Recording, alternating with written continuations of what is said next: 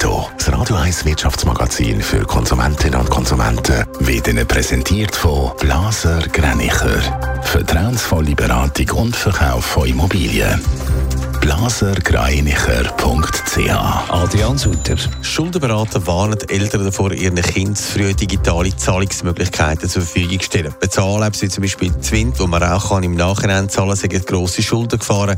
Kantonale Schuldenberatungsstellen haben darum immer mehr mit jungen Kunden zu tun, berichtet SRF. Flughafen Zürich sind im letzten Jahr so viele Nachtflugbewegungen gezählt worden wie fast nie. Mit 3'500 Starts und Landungen nach dem Abend um 11 Uhr sind so viele registriert worden wie seit 10 Jahren nicht mehr. Für Flüge nach dem Abend um 11 Uhr braucht es eine Sonderbewilligung.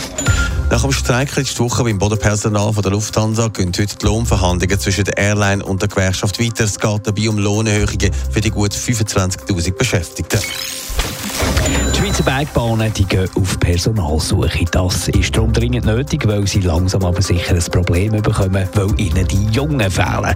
Adrian Sutter, es gibt eine Joboffensive. Das Problem ist, dass der Job bei der Bergbahn einerseits eine Haufen Verantwortung mitbringt, aber der Lohn bescheiden ist. Das sind keine guten Voraussetzungen, um junges Personal anzuziehen. Dementsprechend fehlt es an Nachwuchs bei den Seilbahnen, wie SRF berichtet. Jetzt wird darum gehandelt bei Seilbahnen Schweiz. Sie wollen den Beruf einerseits bekannter, aber auch attraktiver machen. Was sind denn für Massnahmen geplant? Ja, 50 Betriebe machen mit bei einer gemeinsamen Aktion, um junge Menschen auf ihren Beruf aufmerksam zu machen. Zu dieser Kampagne gehört zum Beispiel Schnuppertag.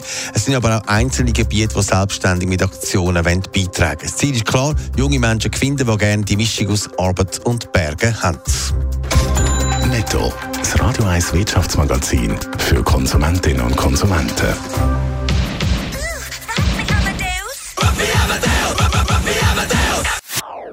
Das ist ein Radio 1 Podcast. Mehr Informationen auf radio1.ch.